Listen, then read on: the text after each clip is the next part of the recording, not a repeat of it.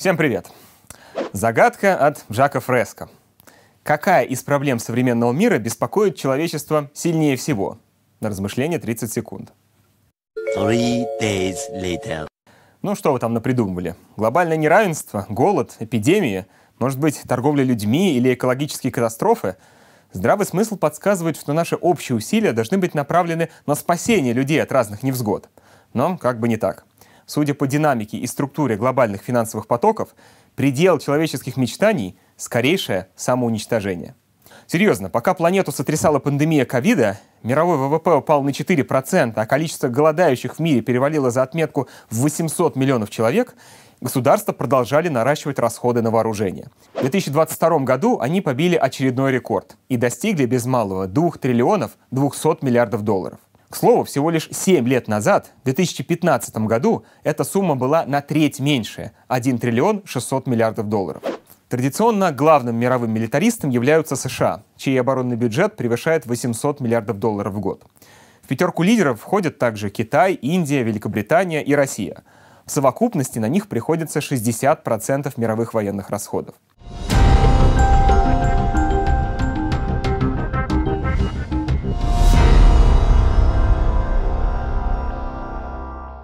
Постоянные зрители нашего канала знают, что рост расходов на вооружение имеет объективную природу.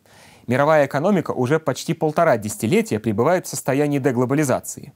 Она выражается в повсеместном обострении глобального политико-экономического противостояния, в которое оказались включены почти все страны мира. С 2009 по 2021 годы разными государствами было принято без малого 40 тысяч мер, ограничивающих свободную торговлю, движение капитала и миграцию – Например, в 2021 году объектом экономических санкций только со стороны США является более 30 государств.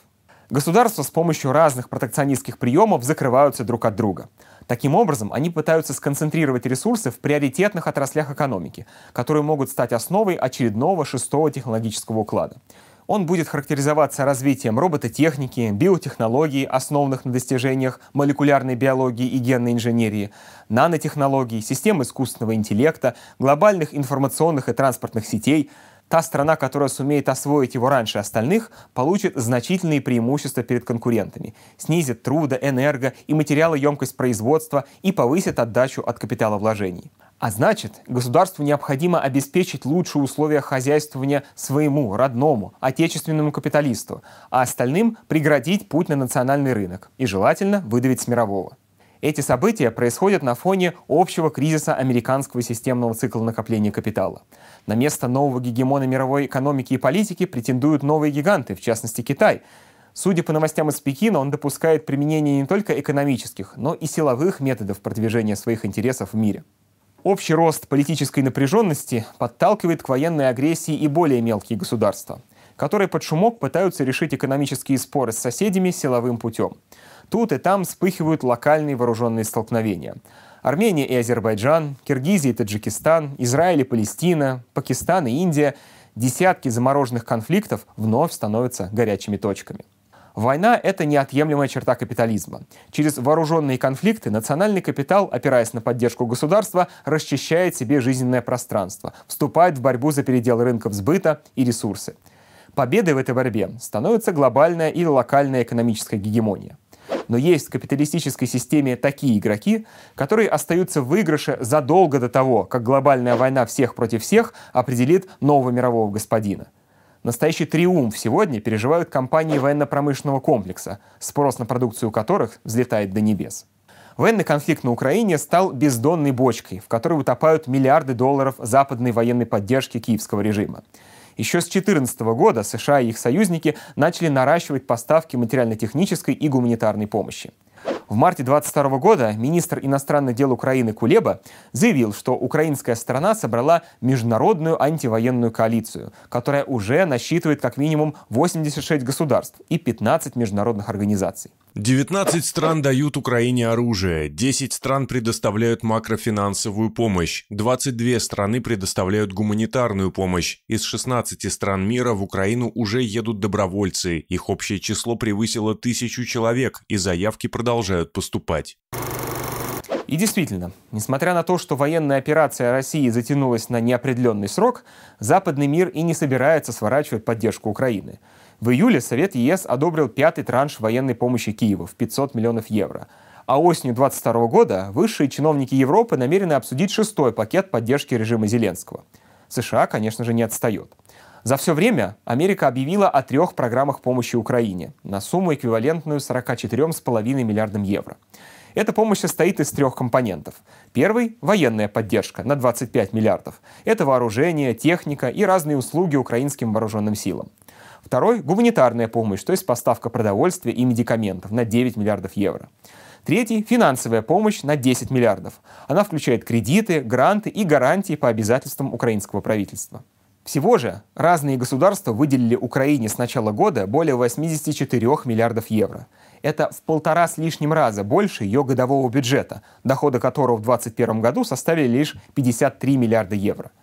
Кстати, объем одной только гуманитарной помощи Украине, почти на 13 миллиардов евро, превышает план ООН по борьбе с коронавирусом, который на 15 февраля 2021 года составил 9,5 миллиардов долларов.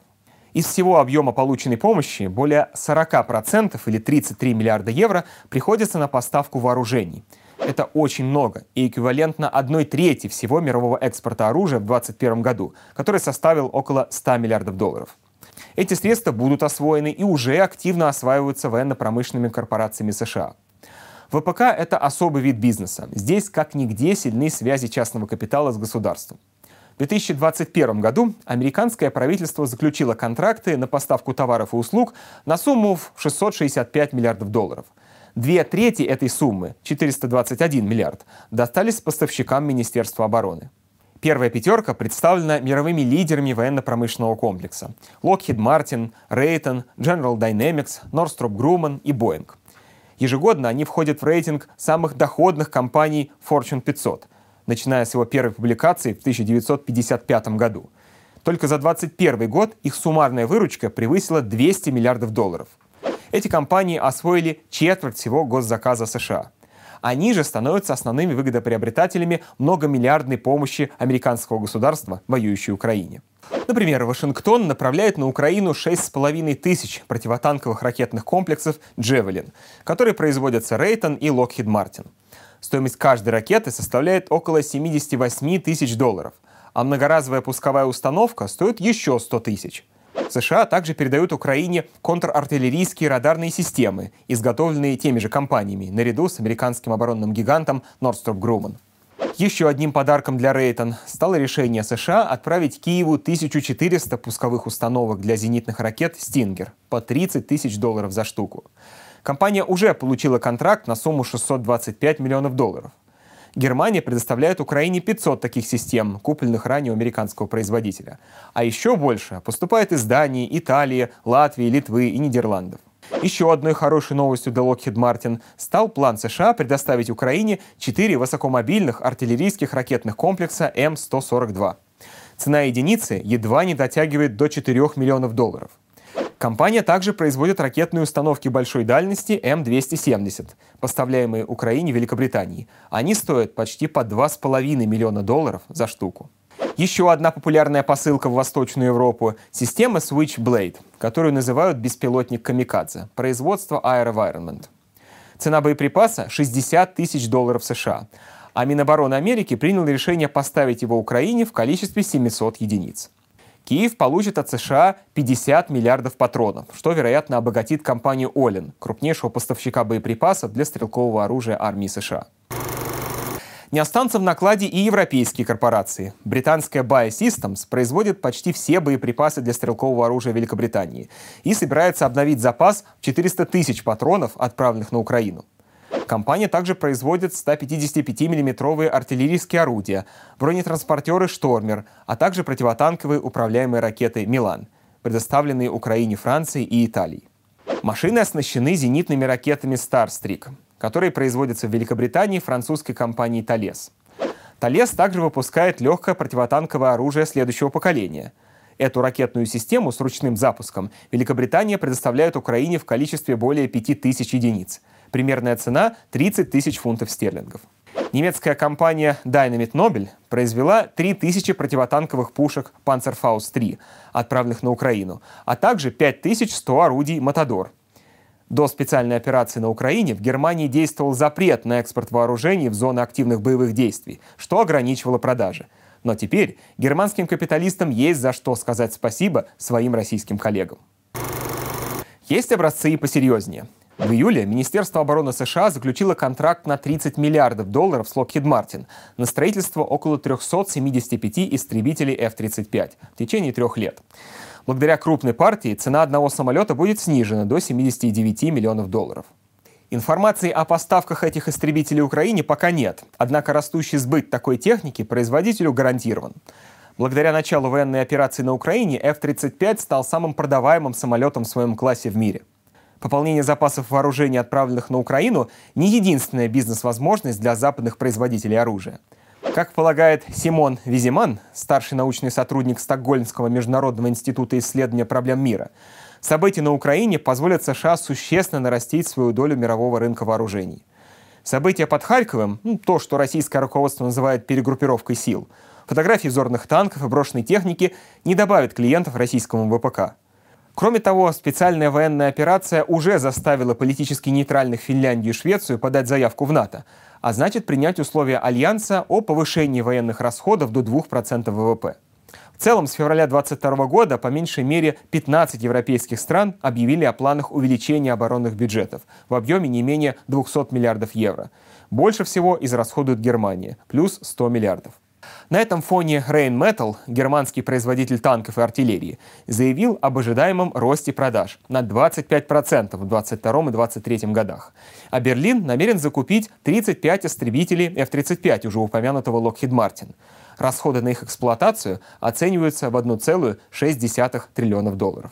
Норвегия планирует потратить дополнительные 300 миллионов евро на охрану границ в этом году – а Латвия собирается увеличить свой военный бюджет с 2,2% ВВП до 2,5% в 2023 году. Польша повысит военные расходы до 3% ВВП в 2023 году по сравнению с 2,2% в этом году. Италия также объявила о постепенном увеличении оборонного бюджета до 2% ВВП в ближайшие годы.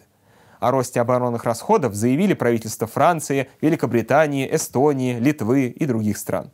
Неудивительно, что котировки акций крупнейших оборонных компаний взлетели за последние месяцы. Инвесторы ожидают высоких доходов.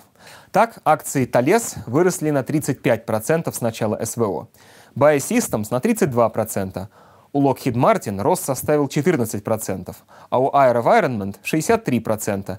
Rheinmetall подорожал сразу на 120%. От всего этого выигрывают предприятия военно-промышленного комплекса. Они явно контролируют администрацию Байдена, уверен бывший член Палаты представителей Конгресса США Тулси Габбард. Напряженность нагнетают поджигатели войны с обеих сторон в Вашингтоне. Таким образом, военно-промышленный комплекс заработает намного больше денег, чем на борьбе с Аль-Каидой или производстве оружия для Аль-Каиды. И кто за все это платит? Это американский, украинский и российский народы. Это подрывает нашу собственную национальную безопасность безопасность, но военно-промышленный комплекс, который контролирует так много наших политиков, побеждает и хорошо зарабатывает.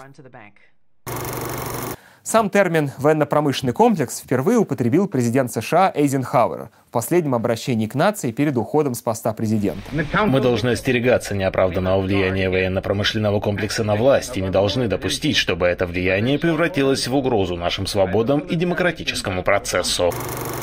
Большую часть прибыли военно-промышленные корпорации США получают с внутренних продаж, поставок оружия армии. Но Америка является и крупнейшим мировым экспортером вооружений. По данным Стокгольмского Международного института исследования проблем мира, за четырехлетний период экспорт оружия Соединенными Штатами вырос на 14%. В период с 17 по 21 годы на США пришлось 39% от общего объема мировых продаж. Причем объем поставок в Европу за тот же период вырос примерно на 20%, а после начала российско-украинского конфликта увеличился еще сильнее. Такие компании, как Рейтон, получают контракты от Пентагона. Причем и на внутренние, и на международные продажи они должны получить одобрение Конгресса. Неудивительно, что компании военно-промышленного комплекса активно продвигают свои интересы в органах государственной власти. Как пишет издание «Политика», король госзаказа США Локхид Мартин имеет обширную сеть политического влияния, которая вызывает зависть ее конкурентов – Она позволяет компании получать лучшие условия ведения бизнеса. Благодаря поддержке конгрессменов от обеих партий, ее контракты пользуются широкой двупартийной поддержкой в Конгрессе США. Для этого Lockheed Martin активно занимается лоббистской деятельностью. Это вполне легальный институт отношений между бизнесом и государством. Компании в обмен на лояльность чиновника или депутата финансируют его избирательную кампанию и пиар-акции в СМИ. Должностное лицо могут обеспечивать высокооплачиваемой работой после истечения его полномочий. Короче, все по классике. Кто больше платит, тот и определяет государственную политику. В 2020 году Lockheed Martin потратил на лоббистскую деятельность более 12 миллионов долларов, а вместе с другими участниками пятерки крупнейших производителей вооружений более 50 миллионов. Всего же 200 оборонных компаний США занимались лоббизмом в 2020 году, истратив на эти цели более 200 миллионов долларов.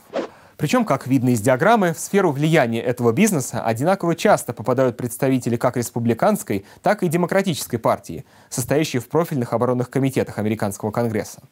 Благодаря лоббизму компании способствуют росту военного бюджета США, добиваются расширения квот на поставки вооружений за границу. 28 апреля, выступая в Конгрессе, президент США Байден заявил.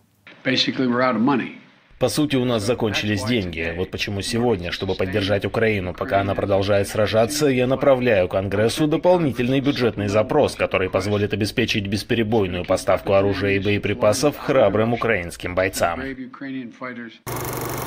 Как пишет Public Citizen, перед голосованием по увеличению оборонного бюджета в июне 2022 года военно-промышленные корпорации передали членам комитетов по вооруженным силам Палаты представителей и Сената более 10 миллионов долларов. Впоследствии Комитет Палаты одобрил выделение дополнительных 37,5 миллиардов долларов расходов на оборону в этот год, а Комитет по вооруженным силам Сената – выделение 45 миллиардов. Директор группы оборонно-промышленных инициатив Центра стратегических и международных исследований Эндрю Хантер утверждает. Для большинства предприятий оборонной промышленности крупнейшим источником заказов остается Пентагон. Таким образом, они очень сильно зависят от оборонного бюджета. За его счет они развивают свой бизнес и увеличивают свои доходы. Чем меньше бюджет, тем меньше их доходы. Мало того, как выяснил Business Insider, 20 членов Конгресса лично или через членов семей инвестируют в активы ведущих производителей оружия. Один из них – член Палаты представителей, республиканец Джон Резерфорд. 24 февраля, в день начала военной операции на Украине, он разразился проклятиями в адрес Путина, призывая коллег и другие государства ввести максимально возможные санкции против России и ничего не оставлять без внимания. В этот же день он прикупил акции компании Рейтон на сумму до 15 тысяч долларов а общий объем инвестиций, вложенных американскими законодателями в акции военно-промышленного комплекса, по оценке издания, составил сумму в 1 миллион долларов. Российские оборонные предприятия также ожидают благоприятных времен. Концерн «Калашников» на 40% увеличил производство стрелкового оружия, сообщила пресс-служба концерна. Существенное увеличение объемов производства стрелкового оружия в 2022 году достигнуто за счет экспортных контрактов на поставку продукции военного назначения и роста экспорта гражданского оружия, говорится в сообщении. В пресс-службе уточнили, что текущий план выпуска стрелкового оружия на предприятии стал рекордным за последние 20 лет. Короче говоря, война войной, а денежки врозь. Мировой капитализм зашел в тупик. Нерешенные проблемы кризиса 2008 года все активнее толкают человечество на путь раздора. А пока тысячи человек по обе стороны фронта отдают свои жизни за интересы национальной буржуазии, законы капитализма оставляют каждому предприимчивому коммерсанту возможность с прибытком вложиться в уничтожение человечества.